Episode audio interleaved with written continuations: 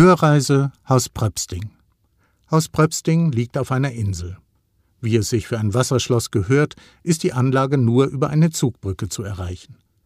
Am Ende der Auffahrt liegt das Herrenhaus, umgeben von den früheren Wirtschaftsgebäuden der Vorburg und einem modernen Anbau, der sich gut in die Gesamtarchitektur einpasst. Heute befindet sich im Haus Pröpsting eine moderne Klinik. In den Nebengebäuden liegen die Zimmer der Patientinnen und Patienten.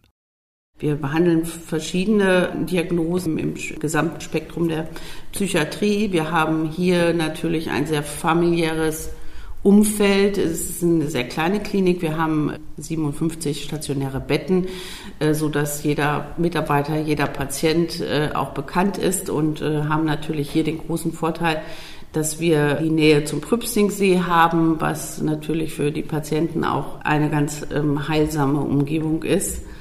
Sagt Susanne Lansing, Assistentin der Geschäftsleitung.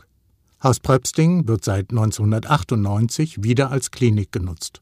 Wieder muss man sagen, weil schon in den 1930er Jahren der Orden der barmherzigen Brüder Montabaur das Herrenhaus zu einer Pflegeeinrichtung umbauen ließ. Ihr Engagement dauerte nur ein paar Jahre. 1942 wurde die Ordensgemeinschaft vom Luftwaffen-Gaukommando in Münster enteignet. Nach dem Krieg blieb das Haus lange unbewohnt. Erst 1963 wurde Haus Pröpsting vom Kreis Borken gekauft und trotz kleinerer Renovierungen zur Erhaltung der Bausubstanz verfiel das Haus immer mehr. Zuletzt brachen sogar teilweise die Außenmauern ein. Susanne Lansing erinnert sich. Wenn man da vorbeigelaufen ist, konnte man da die alten Kacheln noch sehen. Also es war komplett eingefallen. Und Mitte der 80er Jahre ist das Anwesen gekauft worden von einem Herrn ähm, Hillebrand, dem damaligen Schlösser- und Burgenkönig, der hat ähm, einiges aufgekauft hier in Deutschland an Schlössern für einen ähm, Preis von einer D-Mark seiner Zeit und hat das dann entsprechend subventioniert, renoviert und wieder aufgebaut. Haus Pröpsting wurde seit den Anfängen im 14. Jahrhundert mehrfach um und angebaut. Zum Beispiel wurden die Gräften verbreitert, nicht zuletzt um die Anlage gegen Feinde zu sichern. Aus dieser Zeit, als Pröpsting noch eine Burganlage war, stammt eine Geschichte, die man sich heute noch erzählt. Eine Geschichte von Verrat und Liebe. Eine Geschichte, die mit einem Fluch endet. Eine richtige Spukgeschichte. Ja, genau, da gibt es die Geschichte von der weißen Dame, die des Nächtens auf der Prüpstinger Allee ihr Unwesen treiben soll. Man erzählt sich, dass auf der Burg Pröpsting grausame Raubritter gelebt hätten. Sie überfielen Reisende und Kaufleute, raubten sie aus, entführten sie und erpressten Lösegeld. Dagegen musste etwas unternommen werden. Ein großes Heer belagerte die Burg tagelang, konnte sie aber wegen ihrer starken Befestigung nicht erobern. Die Heerführer überlegten bereits, die Belagerung aufzugeben und wieder abzuziehen. Doch plötzlich geschah etwas, was ihre Pläne wieder umwarf.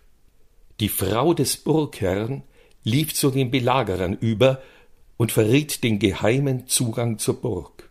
Nun war es ein leichtes, die Burg zu erobern und zu zerstören. Die Raubritter wurden gefangen und zum Tode verurteilt. Die Burgfrau aber, die den geheimen Zugang verraten hatte, zog mit den Siegern von dannen und nahm einen fremden Ritter zum Gemahl aber schon bald holte sie der Teufel, brachte sie zurück ins Borkener Land und zeigte ihr die zerstörte Burg. Seitdem wandelt sie zur Strafe für ihren Verrat jede Nacht in einem weißen Gewand über die Pröpstinger Allee. Deutlich kann man dabei noch ihre Klagerufe hören. Zu den bekanntesten Bewohnern auf Haus Pröpsting gehörte sicherlich die Schriftstellerin Ilse von Stach. Sie wurde 1879 auf Haus Pröpsting geboren, wuchs in einem streng protestantischen Elternhaus auf und konvertierte 1908 zum Katholizismus. In einem Zeitungsbericht in der Borkener Zeitung wurde sie mit Annette von Droste-Hülshoff verglichen. Es heißt: Was Annette für Münster und Westfalen ist, das bedeutet Ilse von Stach für Borken und das katholische Christentum. Zu ihren schriftstellerischen Arbeiten gehören neben religiösen Gedichten, Märchen und Dramen auch mehrere Romane. Im Roman Haus Elderfing nimmt sie Bezug auf ihre Kindheit im Schloss Pröpsting. Sie beschreibt das Schloss, im Roman Elderfing genannt, so. Wie ein verwunschenes Schloss lag es vor mir mit seinen grauen vorzeitlichen Mauern, den verödeten Fenstern, mit dem Schieferdach und dem kleinen Turm, den, wie die Chronik berichtet, im 17. Jahrhundert eine überfeine Besitzerin hatte aufsetzen lassen, weil man einer adligen Dame nicht zumuten könne, in einem turmlosen Hause zu wohnen. Im schlichten Herrenhaus befinden sich heute vor allem die Therapieräume der Klinik.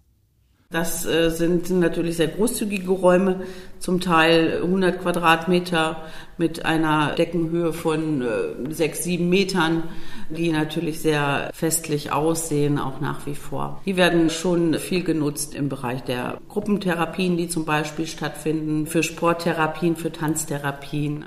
Und wenn Sie als Gast schon mal hier sind, dann nutzen Sie doch auch gerne die Freizeitaktivitäten rund um den Pröpstingsee. Leihen Sie sich ein Boot, erkunden Sie den Kletterwald oder trinken und essen Sie etwas auf der Terrasse am Bootshaus oder auf dem angrenzenden Campingplatz.